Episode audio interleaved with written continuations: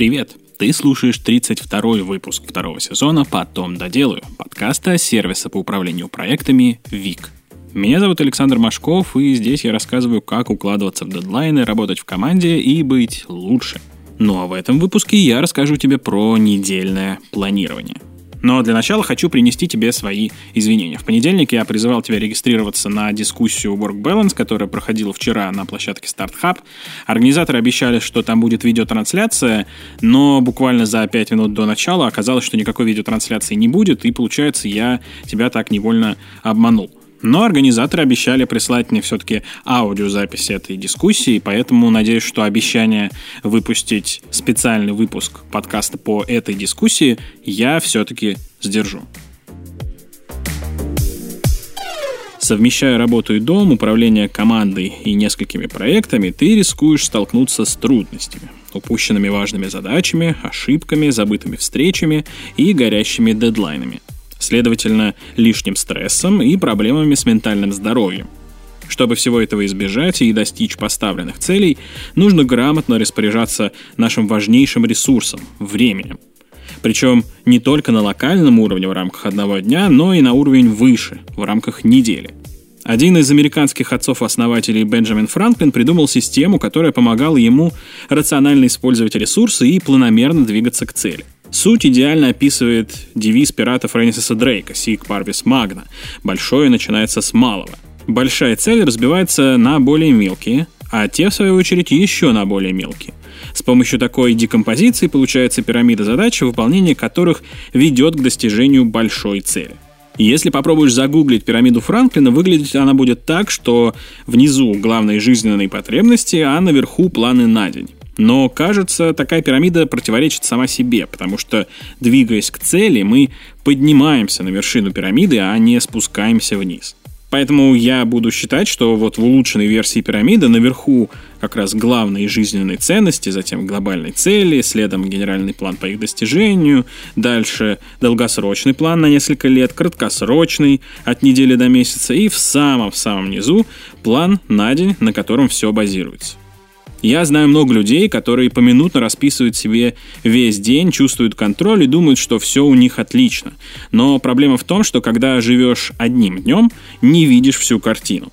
Не понимаешь, в каком направлении развиваться и как достичь желанных целей. В детстве я хотел научиться рисовать, потому что моя сестра очень хорошо умеет это делать, но глобально это была проблема Саши из будущего. Потому что я, Саша из настоящего, ничего не делал, никаких планов по достижению этой цели даже не строил. Теперь я знаю, когда есть цель, но нет вектора движения и плана на чуть более длительный период, чем день, добиться чего-то очень и очень сложно. Есть другая крайность. Люди, которые придумывают себе цели на месяц, а потом сразу переходят к планам на день. С вероятностью близкой к 100% цель от них все удаляется, хотя они каждый день что-то доделают.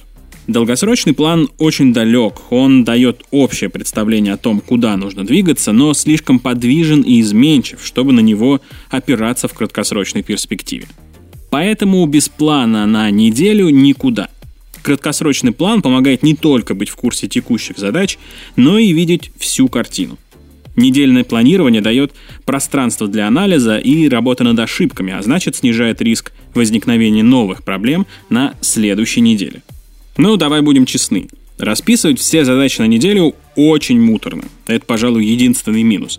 Особенно поначалу. И особенно, если дисциплина не сильная твоя сторона. Придется вырабатывать в себе привычку – Первое время будет сложным, но постепенно привыкаешь. А когда чувствуешь, как растет эффективность, это только мотивирует продолжать. Плюсов у недельного планирования больше, но самых значимых два. В конце каждой недели можно проанализировать, что было сделано, что не сделано и почему. Такой регулярный самоанализ позволяет оптимизировать свою работу и ускорить процесс решения задач. И второй плюс – не нужно бросаться на все задачи сразу, нервничать и делать ошибки из-за загруженности. Ты четко понимаешь, что нужно сделать на неделе, чтобы добиться микроцелей. Но теперь давай перейдем к более практической стороне вопроса. Как строить планы на неделю?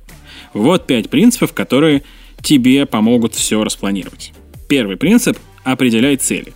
Каждая неделя должна приближать тебя к глобальной цели. Поэтому, чтобы не потратить время впустую, реши, какие результаты и цели на неделю помогут тебе продвинуться вперед. Второй принцип – выписывай все задачи.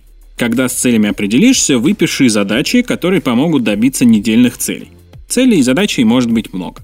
Далее распредели задачи по дням. Сначала те, где важно время, мероприятия, учеба, встречи. Затем задачи, которые ко времени не привязаны. Там, фитнес, прогулка с друзьями, мелкие рабочие задачи и так далее.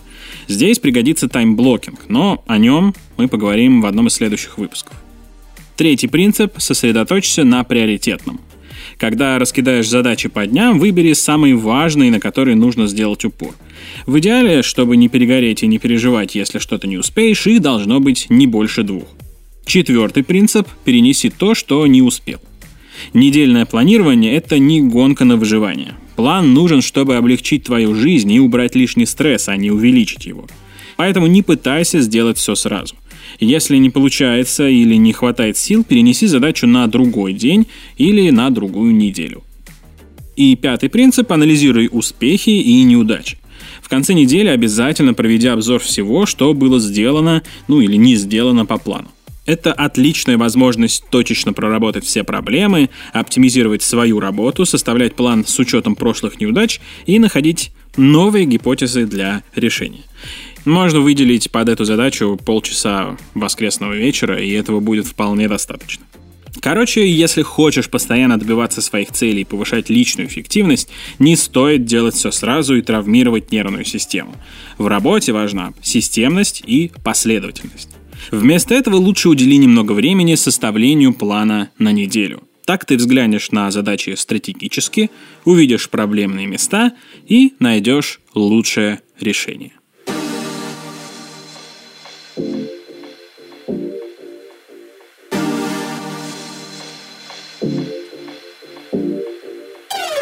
Спасибо, что дослушал выпуск до конца. Подписывайся, чтобы не пропустить новые выпуски. Если слушаешь подкаст где-то, где можно поставить оценку или оставить отзыв, обязательно это сделай. Если у тебя есть какие-то интересные темы или гости, которых ты хотел бы услышать в подкасте, можешь их предложить на страничке подкаста на нашем сайте, ссылочка в описании к выпуску и в описании к самому подкасту. Ну и, конечно, призываю тебя регистрироваться в нашем Task Manager, если ты еще этого не сделал.